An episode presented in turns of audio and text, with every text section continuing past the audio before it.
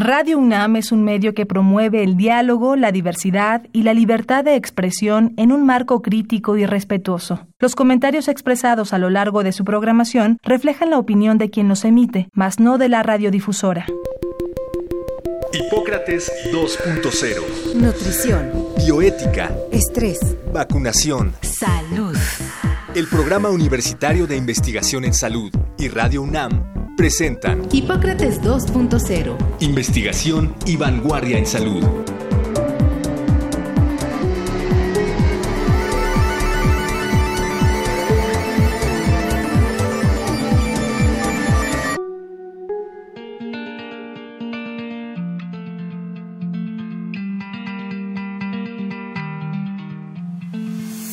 Hola, ¿qué tal? Bienvenidos a Hipócrates 2.0 yo soy Mauricio Rodríguez, como cada semana les doy la más cordial bienvenida aquí en Radio UNAM. Muchísimas gracias por estarnos acompañando. En el programa de hoy vamos a hablar sobre algunos de los aspectos de la pandemia relacionados con la dermatología. Eh, se ha ido viendo que afecta diferentes órganos y sistemas, entre ellos pues todo el el sistema de la piel. ¿A quién más podríamos invitar que a el doctor Rodrigo Roldán, que ya ha estado con nosotros en algunas ocasiones antes? Él es especialista en dermatología y subespecialista en dermatoscopía y microscopía confocal y experto en el diagnóstico y tratamiento del cáncer de piel. Es profesor de cursos de la especialidad y actualmente responsable de la clínica de oncodermatología que tiene la Facultad de Medicina de la UNAM en el Hospital General de México y hoy le pedimos que nos viniera a aclarar esto de la dermatología y el COVID. Pues lo primero es darte la bienvenida, Rodrigo. Muchísimas gracias por aceptar la invitación. Contrario, Mauricio, eh, gracias a ustedes por invitarme. Un placer estar con, contigo y con el auditorio. Oye, cada vez vemos que esto del COVID salta por varios lados, ¿no? Hay una serie ya que dicen que da unos problemas a largo plazo en corazón y en pulmones y en desde el principio se veía ahí que afectaba el endotelio adentro de, los, de las venas y las arterias. Pero de la piel, ¿cómo podríamos hacer una primera aproximación? Creo que lo primero, entender que el SARS-CoV-2 es un virus que afecta o penetra al cuerpo principalmente por vía respiratoria, pero que evidentemente genera una respuesta inflamatoria tan importante que esta tiene repercusión en diversos órganos y sistemas. Y por desgracia el sistema tegumentario no es la excepción. Es decir, la piel, el pelo, las uñas, las mucosas evidentemente no son la excepción de las manifestaciones que puede llegar a presentar la infección por eh, SARS-CoV-2. Em, ha sido ya reportado desde, los primeros casos en Europa que pacientes que presentaban al, al, mismo tiempo que presentaban síntomas respiratorios o pocos días después de presentar los primeros síntomas respiratorios presentaban manifestaciones cutáneas. Y se volvía un verdadero reto diagnóstico porque eran manifestaciones cutáneas muy diversas, o sea, no era, no era una sola cosa, ¿no? De pronto el paciente parecía que tenía eh, urticaria, pero el otro parecía que tenía sífilis, pero el otro parecía que tenía este, pénfigo, eh, el otro tenía los dedos azules, este, en fin, las manifestaciones eran muy variadas, muy diversas, y al final se encontró que todas estaban relacionadas con justamente la, la infección por, por, el virus y que estas manifestaciones cutáneas se presentaban, como mencionamos, eh, simultáneamente o poquitos días después del inicio de los síntomas respiratorios, seguramente como manifestación del fenómeno inflamatorio a nivel sistémico. Generalizado, sí, porque hay, algunas que son, incluso pues son famosas, ¿no? La, la varicela, entra también por vía respiratoria, tiene una fase de como de catarro común que se resuelve y después el virus pues ya pasa más adentro, ¿no? Se instala un poquito más adentro, hay otra infección interna más fuerte, después al final ya sale en estas pequeñas eh, lesiones en la piel, que sería lo último de la etapa de la infección, que ya lleva varios días en el paciente, pero que sería lo más visible. En el sarampión pasa algo similar. En muchas infecciones virales, ¿no? Hay una, una primera infección en otro lado y luego sale por, por la piel.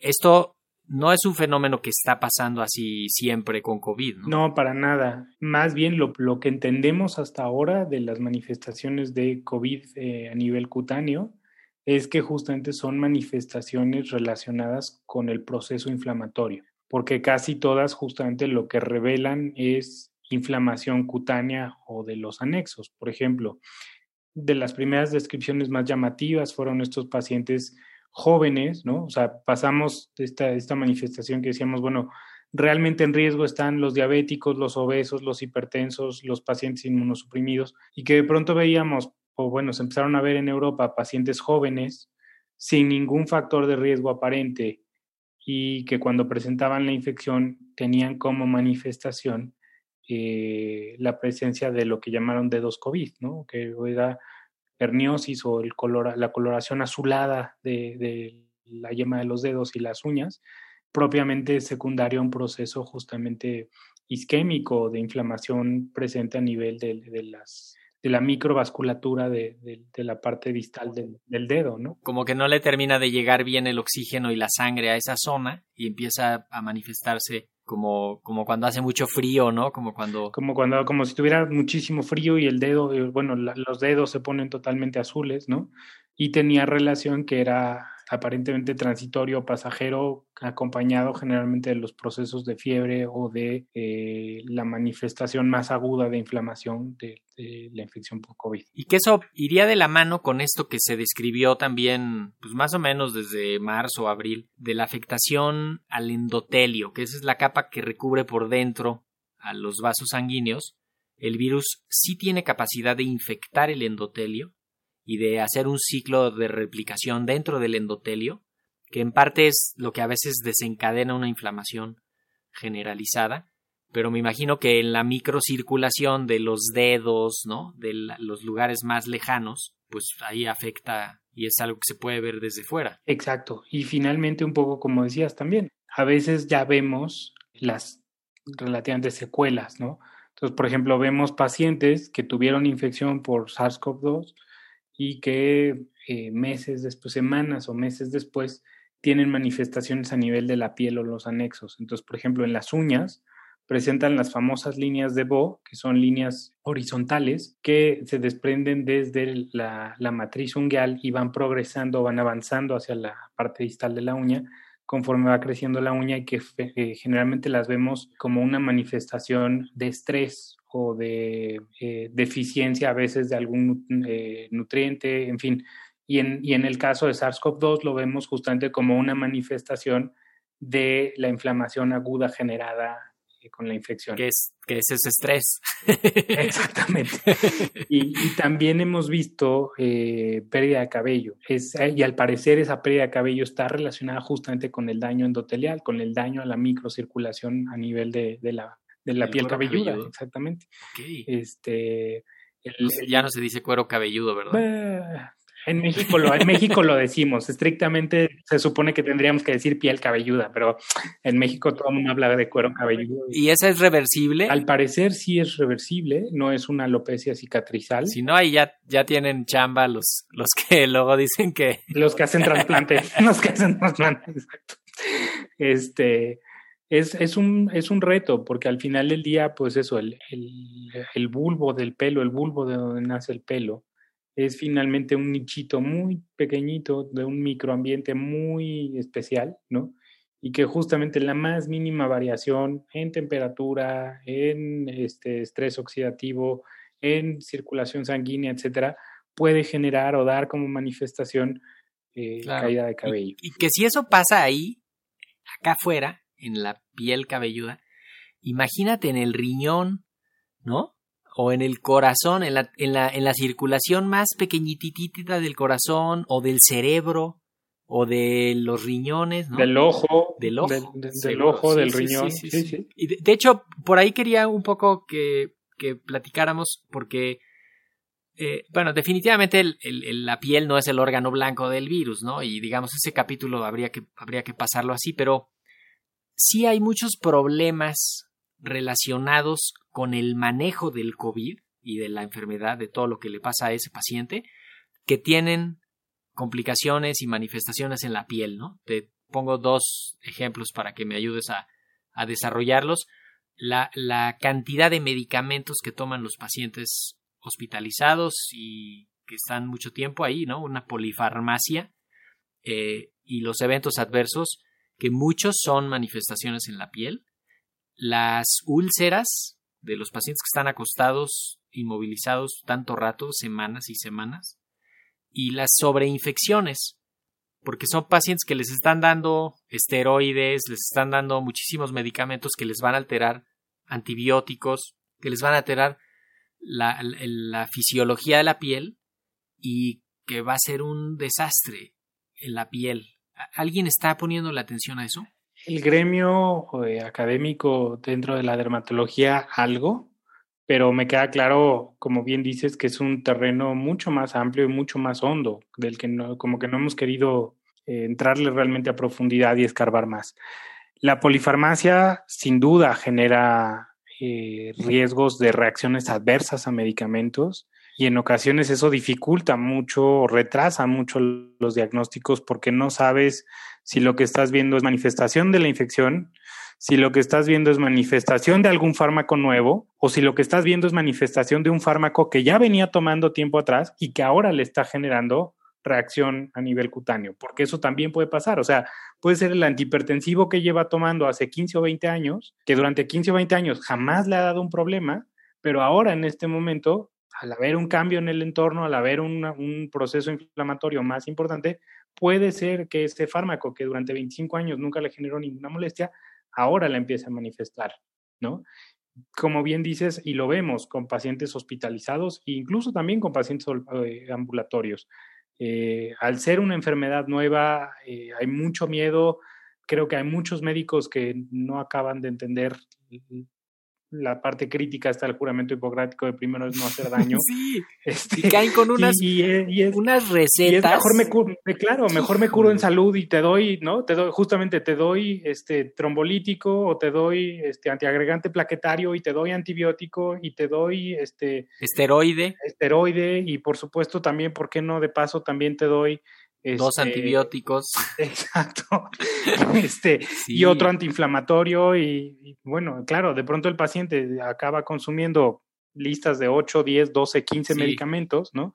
Y claro, las manifestaciones cutáneas te dicen, bueno, son por el virus o son por el fármaco. No, y lo de, y lo de las úlceras, imagínate un paciente que está cuatro, cinco semanas inmovilizado, que tiene obesidad. Intubado y obeso, y sí, por supuesto. Las úlceras por decúbito son un fenómeno ya bien conocido. Generalmente lo asociamos justamente a pacientes adultos mayores que viven con limitaciones funcionales para su movilidad. Y, lo que es crítico es que finalmente, por ejemplo, esa es una enfermedad que es 100% prevenible. O sea, es, es un fenómeno que tú sabes que con que movilices al paciente y lo cambies de posición cada dos horas, reduces a cero el riesgo. Con que le pongas un, un cojín de alpiste, ¿no? Este, y si ya empezó la úlcera, si la detectas a tiempo, con que le pongas un parche adecuado, un apósito, un parche adecuado que mejore el entorno del, del lecho, que justamente evite que se sobreinfecte, etcétera, etcétera, ese paciente sale adelante relativamente rápido, ¿no? Sí, pero imagínate el, el, fenómeno, o sea, en, en, en México en febrero había 3.500 camas de terapia intensiva. Para finales de noviembre 10.400. ¿Tú crees que habría gente suficiente para estar checando las úlceras de los pacientes? O sea, si seguro que hay turnos en los que no llegan todo el personal de enfermería o que una guardia a la que no se apareció el médico, este No, y no no, solo no, solo va en relación al número de camas o número de enfermos, va en relación también evidentemente al desgaste físico y emocional que tiene actualmente el personal sanitario. Enfermeras, médicos, mm, en general, eh, mucha gente lleva trabajando turnos muy largos, desde muchos meses, con muy poco descanso y, por supuesto, mm, al final del día dices, bueno, de que deje de respirar a que le salga una, que le salga una úlcera, pues evidentemente es crítico que, que no respire, ¿no? El que salga la úlcera, pues ya después veremos cómo la cerramos. Lo, lo, que a mí me parece que nos debería de hacer como gremio médico reflexionar mucho esa cuestión en términos de que son fenómenos que sabemos que podemos evitar. Digo, la, la misma transmisión del virus, ¿no? O sea, ponte bien adecuadamente el cubrebocas, lávate las manos, medidas, medidas, distancia. sí, sana distancia, medidas fáciles, accesibles y que en realidad, en términos prácticos, nos cuestan tanto trabajo. Y lo mismo pasa con estos pacientes con úlceras, ¿no? Este, sabemos que pueden evitar, sabemos que tendríamos que movilizarlos, sabemos que tendríamos que ponerles un colchón de alpiste este, o un colchón de aire. Eh, sabemos que la parte de nutrición es importante, sabemos que el manejo local del entorno de la herida es importante y al final del día mm, sigue siendo un problema real y tangible en los hospitales, en los, en los pacientes que viven en residencias de ancianos. Este, entonces, eh, creo que ahí hay mucha tarea todavía, no solo relacionada con, con la infección por SARS-CoV-2, sino en realidad hay mucho trabajo de tiempo atrás que deberíamos de, de, meditar, de reflexionar y, de hacer conciencia que podemos evitar, ¿no? No, no, no, eh, sacude, este fenómeno sacude todo, cómo lo estábamos haciendo, cómo lo vamos a tener que hacer de aquí en adelante, este, sí, sí tiene que reconfigurarse mucho, ¿no? De la, del quehacer médico y de la vida en la sociedad. Y, y hay, y por ejemplo, para nosotros como dermatólogos, que somos una, una especialidad tan visual, eh, el, el, hecho de que haya esta restricción en términos de la distancia, en términos del miedo que existe entre los pacientes para ir a consulta, que, que es legítimo y se entiende perfectamente, pero también, evidentemente, por ejemplo, dar una teleconsulta de dermatología es, es muy complicado, es muy, muy complicado. O sea, no, muchas veces no es falta de pericia de quien está llevando a cabo la teleconsulta, no es falta de interés de ayudar al paciente, es simplemente que la realidad es que el poder ver, el poder tocar, el poder, ¿no? O sea, el poder interrogar con precisión a un paciente de, de, ninguna manera lo vas a poder hacer igual de manera remota que si lo haces presencial. Que presencial. De hecho, justo por ahí quería también invitarte a unas reflexiones de los, los otros problemas en la piel derivados de la pandemia. Se me ocurre enumerar algunos.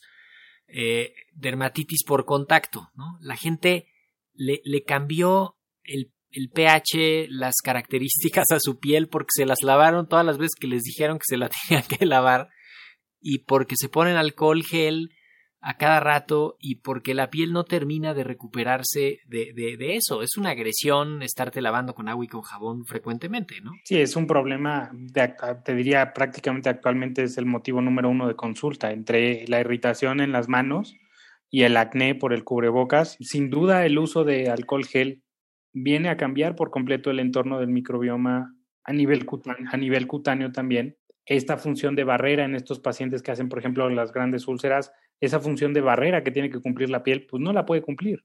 Y entonces se viene agregado o asociado el fenómeno de infecciones profundas, osteomielitis, infecciones cutáneas como celulitis, ¿no? Y evidentemente también, o sea, el extremo, ese es el extremo de donde pierdes la piel, ¿no?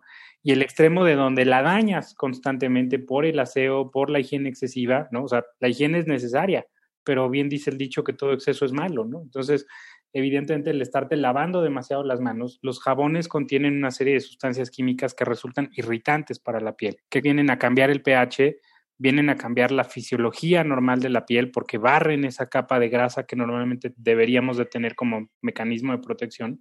Y al perderse esa capita de grasa, eh, la piel justamente empieza a, como el jabón lo que hace es barrer esa grasa, la piel pierde agua y al perder esa agua que normalmente debería de retener adentro se reseca.